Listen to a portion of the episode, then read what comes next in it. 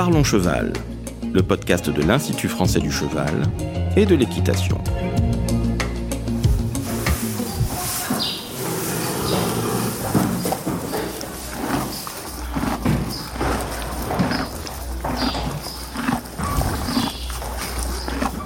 Bonjour, je suis Laurent Vigneault de l'Institut français du cheval et de l'équitation et aujourd'hui on vous parle des nouveaux modes d'hébergement pour les équidés.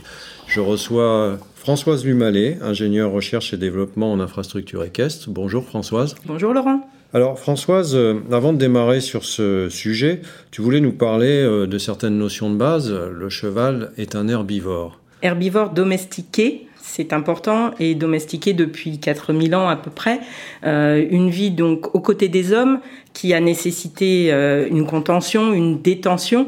Ces deux mots-là euh, montrent un peu l'ambivalence hein, de cette relation et une nécessité absolue d'avoir le cheval à nos côtés pour donc l'utiliser au mieux les peuples nomades qu'on cite souvent hein, comme des peuples euh, donc avec des chevaux en liberté euh, sont par exemple euh, un peu ambigus sur ces sujets, mettant leurs chevaux en enclos, au piquet, à la tâche, sur des périodes de préparation, notamment des courses, hein, d'Afghanistan ou de Mongolie, alors qu'on les imagine plutôt galopant dans la steppe. Donc en somme, on s'aperçoit que dès lors que le cheval a été associé à l'homme, il a dû être hébergé ou au moins contenu dans un enclos.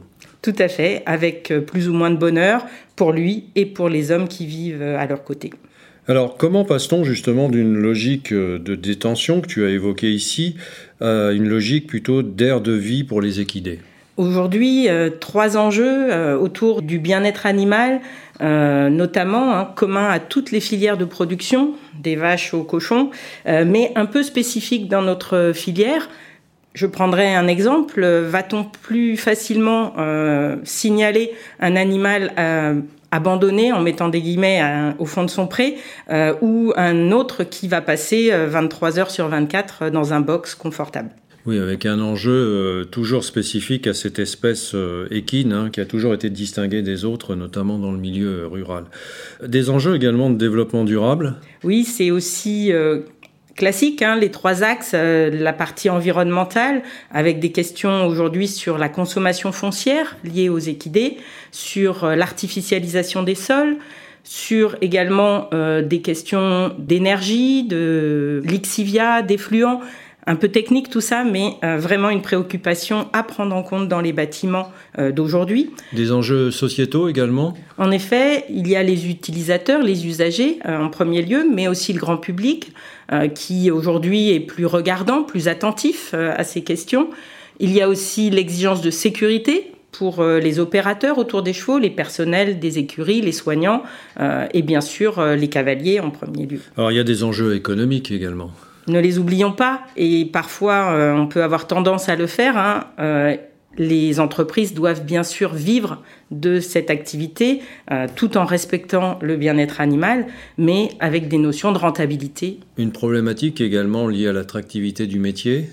Oui, c'est important. Euh, il faut pouvoir concilier euh, à la fois les contraintes pour les hommes et minimiser celles des chevaux. Alors il y a également euh, des questions qui traitent du bien-être et des recherches qui sont en cours pour objectiver aussi ces questions sur les nouveaux modes d'hébergement. Il y a effectivement pas mal d'équipes euh, en France et à l'international. Euh, Léa Lansade, Alice Ruet pour l'IFCE et l'INRAE notamment, euh, Maëlys Sumbel à l'Université de Liège ou encore Odile Petit au CNRS et Sophie Boyer euh, à l'IDEL qui travaillent sur ces box sociaux, sur les façons d'améliorer le bien-être dans les écuries de demain.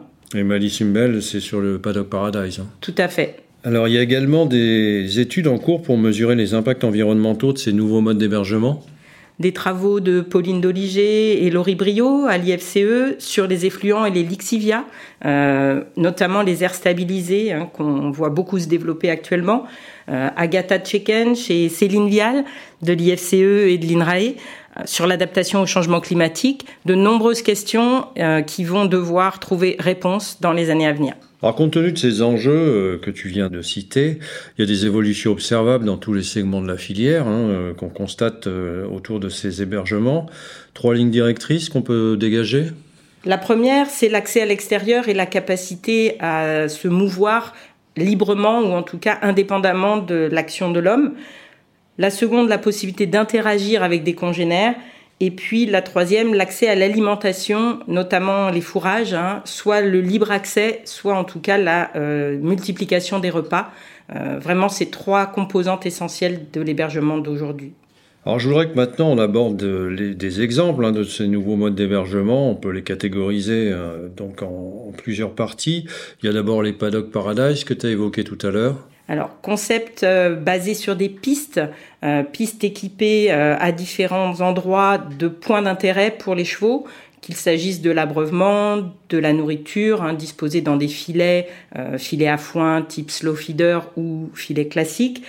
On essaye là de reproduire le, milieu naturel dans un espace délimité, euh, avec accès ou non à des pâtures, hein, ce qui pose question lorsque l'accès n'est pas possible, et avec des sols plus ou moins travaillés, plus ou moins variés, là aussi de nombreuses questions. Sur les paddocks Paradise, on trouve des abris, des choses comme ça Beaucoup de variantes, euh, plus ou moins complexes. Hein. On peut même trouver des mares, des zones de roulage, euh, différents équipements, euh, avec à chaque fois la question jusqu'où va-t-on, où s'arrête-t-on dans cette idée de reproduire le milieu naturel. Et il y a une différence entre les parcours et les paddock paradise? Excellente question, Laurent. Euh, on confond parfois les deux et ce n'est pas du tout la même chose. Le parcours, au sens euh, donc euh, méditerranéen du terme, hein, c'est vraiment l'utilisation de la végétation naturelle, spontanée, ligneuse et herbacée par des animaux qu'on va déplacer sur des parcs mobiles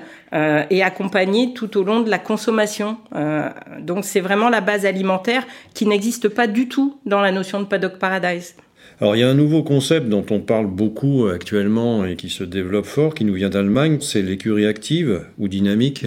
Cette écurie, euh, effectivement, elle existe depuis une vingtaine d'années, un peu plus maintenant, avec une surface hein, délimitée de l'ordre de 150 à 300 mètres carrés par cheval hein, euh, en, moyenne, des points d'intérêt dispersés, euh, abreuvement, alimentation, sur la même philosophie que le Paddock Paradise finalement, mais dans un espace plus restreint et surtout une individualisation de l'alimentation avec des distributeurs euh, donc automatiques de concentré, des DAC qui reconnaissent individuellement les chevaux. Hein. Voilà, des distributeurs automatiques de fourrage, des DAF, des portes sélectives qui permettent l'accès aux différentes zones de l'écurie, euh, le tout donc géré par un système informatisé et un collier ou euh, un bracelet sur les pâturons des chevaux avec une puce, un transpondeur. Et tout ça sur un sol stabilisé?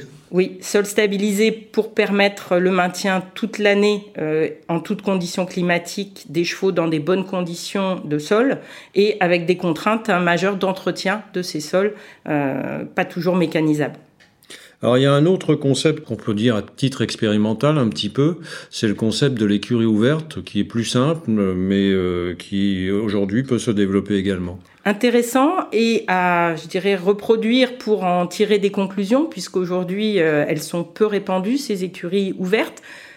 En fait, on part des installations existantes avec très peu de modifications et on ouvre les portes des box euh, tout le temps où nous n'avons pas besoin des chevaux.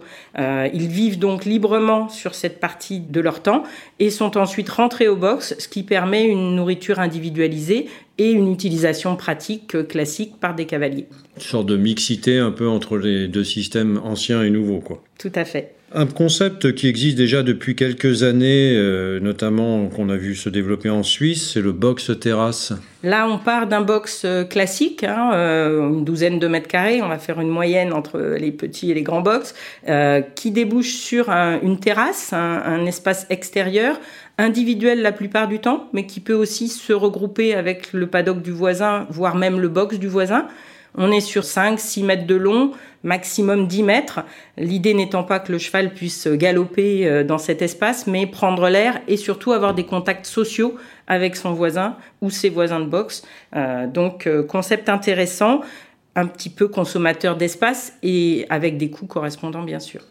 Alors on a vu un peu tous ces nouveaux concepts, les enjeux qui vont avec.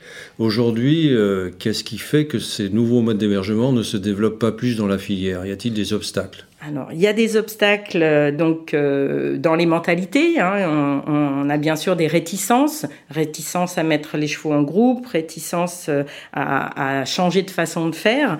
et c'est bien les changements de pratique finalement qui sont au cœur de la réflexion, plus que les changements des bâtiments eux-mêmes parfois, qui vont venir par la suite, mais qui ne sont pas forcément un préalable.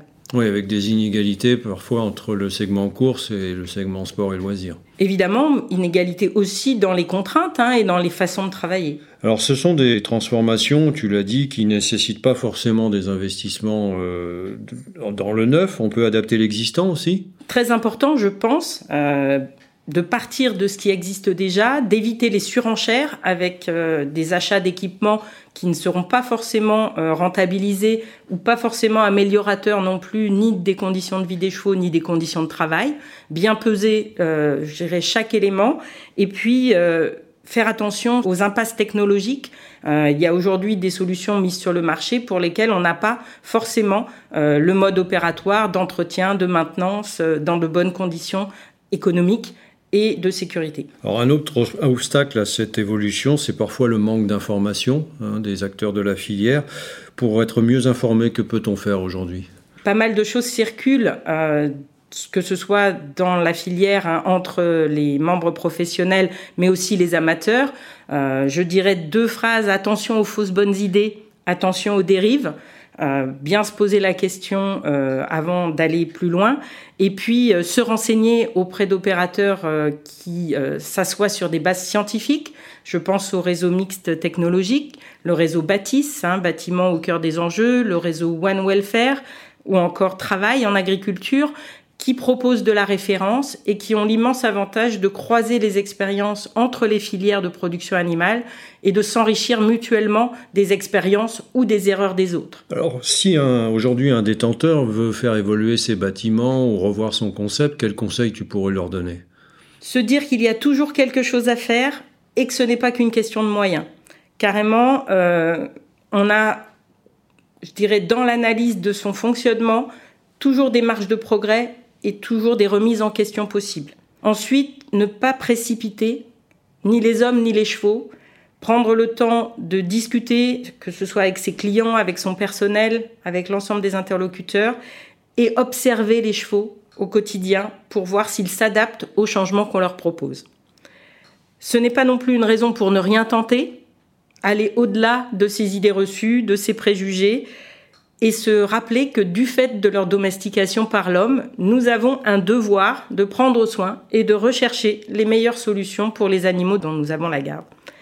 Nous avons accepté de prendre charge d'eux en échange des services qu'ils nous rendent. Alors Françoise, euh, on arrive à la fin de cet échange. Si je veux essayer de résumer un peu les grandes idées de ce qu'on s'est dit, euh, on va vers quand même des nouveaux modes d'hébergement de plus en plus ouverts, oui, c'est vrai, et c'est une tendance lourde euh, qui est contrebalancée un peu parfois hein, par les exigences du développement durable dont on a parlé précédemment. Compromis à trouver entre les deux, sans doute. Alors l'obstacle, c'est souvent le, coût, l'investissement. Pour autant, il n'est pas forcément plus élevé.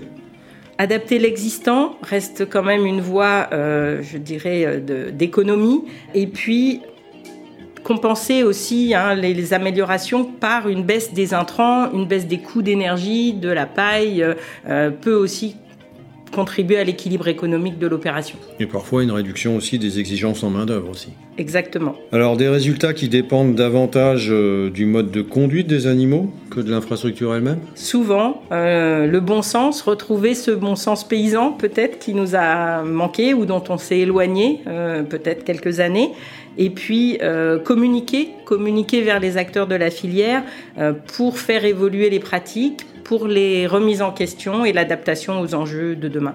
Merci Françoise. Merci Laurent.